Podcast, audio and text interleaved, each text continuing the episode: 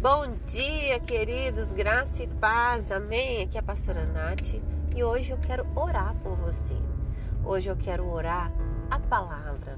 Nas nossas orações, quando citamos a palavra do Senhor, os versículos da Bíblia, oh, como agrada o coração de Deus, como, como temos poder nessa oração, pois é, estamos decretando a própria palavra, que é promessa do Senhor. Então, nesta manhã, meu Deus, eu quero agradecer por cada um que ouve essa mensagem. Eu quero te pedir, Deus, que toca em cada coração, visite cada um deles, Pai. Que o Senhor possa preencher cada vazio, que o Senhor possa preencher e suprir cada necessidade, meu Deus.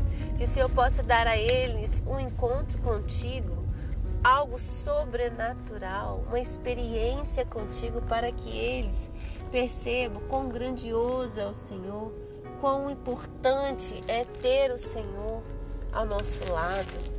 Ó oh, Deus querido, tem de misericórdia das nossas vidas, somos pecadores, que o Senhor possa tocar no nosso coração para nos arrependermos diariamente dos nossos erros, aquilo que nos afasta de Ti pois precisamos tanto de Ti, Senhor.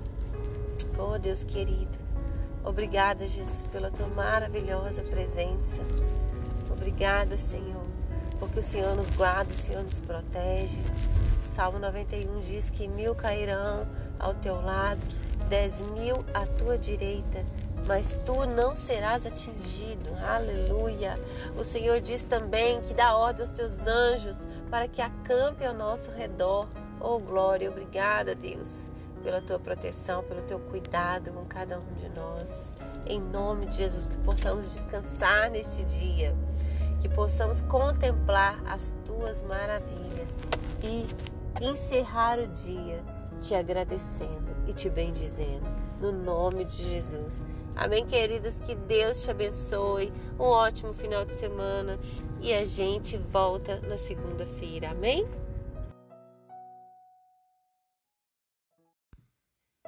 Bom dia, queridos, graça e paz no seu coração, amém? Aqui é a pastora Nath e eu tenho uma mensagem para você, para a sua semana.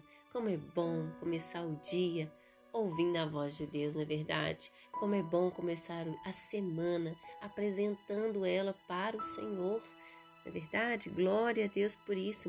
1 Timóteo capítulo 1, verso 15 diz assim: Cristo Jesus veio ao mundo para salvar os pecadores, dos quais eu sou o pior, mas por isso mesmo alcancei misericórdia, para que em mim, o pior dos pecadores, Cristo Jesus te demonstrasse toda a grandeza da sua paciência, usando-me como um exemplo para aqueles que nele haveriam de crer para a vida eterna. Amém. Queridos, aqui é uma palavra de, do apóstolo Paulo, uma carta dele para Timóteo, dizendo que Cristo veio para salvar as pessoas. Cristo veio para libertar os cativos, libertar os pecadores. E Paulo está dizendo: "E eu sou o pior deles". Um pouquinho antes ele vai dizer que ele perseguia os cristãos. Ele era insolente e mesmo assim ele foi alcançado pela misericórdia de Jesus Cristo.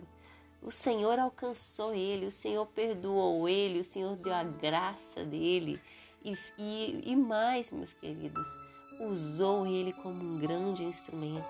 Paulo foi um dos maiores escritores do Novo Testamento, dos, né? E então ele diz: Se eu, que fui um dos piores pecadores, alcancei misericórdia, você também pode alcançar. E aqui eu aprendo que muitas vezes as pessoas falam assim: ah, eu não vou na casa de Deus porque eu estou em pecado.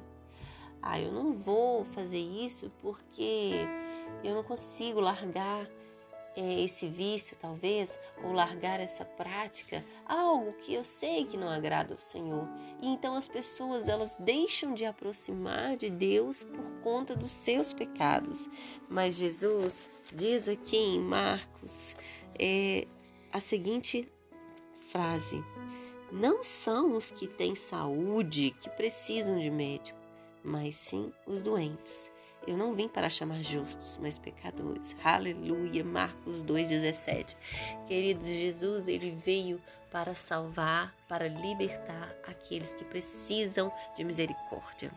Às vezes a gente acha que só os sãos, só os, os, os, que estão na prática da palavra que podem estar perto de Jesus. Não, queridos, ele veio para todos, inclusive para você. Basta um arrependimento.